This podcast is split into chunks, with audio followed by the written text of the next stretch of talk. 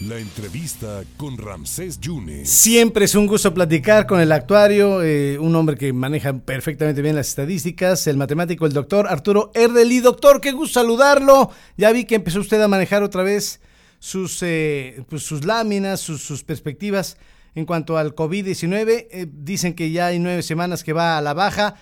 ¿Esto es así, doctor? ¿Cómo le va?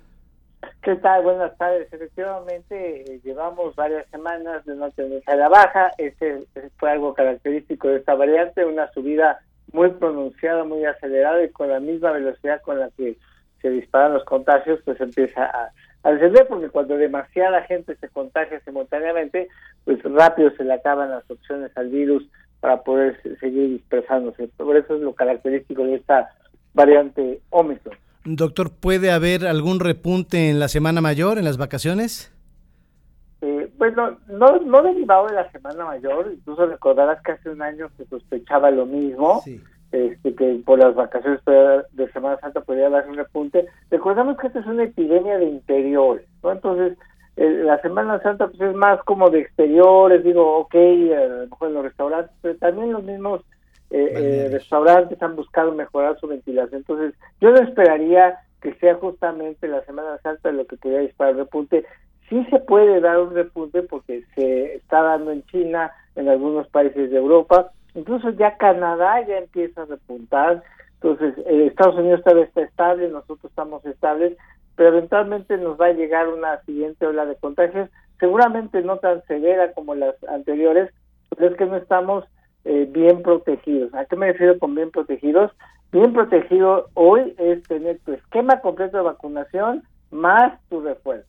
Y en esa situación, solo 28% de los mexicanos se encuentran adecuadamente protegidos. Y en cambio, todavía hay una tercera parte de la población, 42.4 millones de mexicanos, que no han recibido ni una sola dosis, por alguna razón, o porque no quisieron, o porque son menores de edad que no los quieren vacunar, pero el caso es que hay una tercera parte de la población que no ha recibido ni una sola dosis contra un 28% que es la única que realmente está bien protegida. Entonces, pues sí, no estamos con la protección adecuada para poder decir que no vamos a sufrir una siguiente ola, y insisto, yo esperaría sería más leve que las anteriores.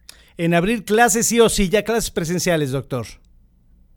Bueno, el problema no es tener o no clases presenciales, sino las medidas que se toman para ello. ¿no? Es decir, por supuesto que la vida sigue, las clases siguen, el trabajo sigue, pero todo es cuestión de que ya hayamos entendido cuál es la forma de transmisión de este virus, que es por la vía aérea, especialmente en espacios cerrados, compartidos, mal ventilados. Entonces, en la medida en que procuremos ventilar esos, esos espacios, que sigamos utilizando mascarillas de buena calidad, pues podemos seguir con nuestra vida normal, ¿no?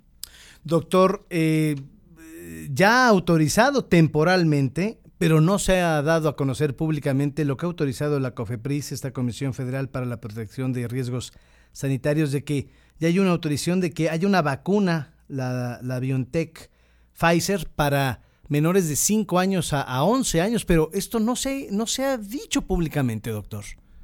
Pues no, porque ha sido una postura del gobierno más más política que de salud eh, eh, en relación a, vacunar a menores. Digo, la autorización en muchos países del mundo, no hablo de países ricos, hablo de países latinoamericanos que ya tienen rato vacunando a niños de 5 años en, en adelante. Entonces, técnicamente ya era posible que, bueno, ahora ya hay esta autorización de la COFEPRIS, pero no hay voluntad del gobierno para vacunarlos. El argumento falaz que utiliza el gobierno es que los niños de 5 a, a 10, 11 años tienen menos riesgo que los adolescentes, ¿no? Lo cual es falso y uno lo puede comprobar en las propias cifras del gobierno federal, los datos abiertos de la Dirección General de Epidemiología, y cuando uno calcula la tasa de letalidad eh, y compara por edad de los niños de 5, de 6, de 7 hasta 17 años, ¿no?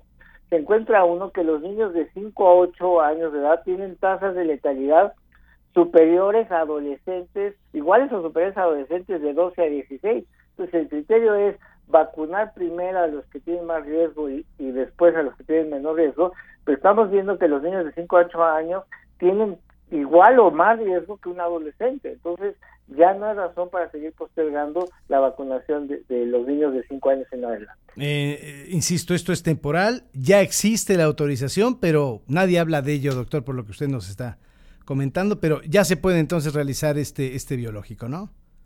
Eh, sí, pero como mientras no se autorice por parte de las autoridades mexicanas, pues los padres de familia, los, los que han querido, pues han tenido que recurrir a los días. O llevar a sus niños a vacunar a otro país, o bien interponer amparos, que ya varios han ido ganando amparos, aunque ganan los amparos y de todas maneras no, no los vacunan, pero, pero bueno, la lucha ahí sigue. Yo creo que es muy válido que los padres de familia que estén convencidos de que hay que proteger a los niños, pues hagan la lucha, pues aunque sea por la vía legal, para que la autoridad los vacune.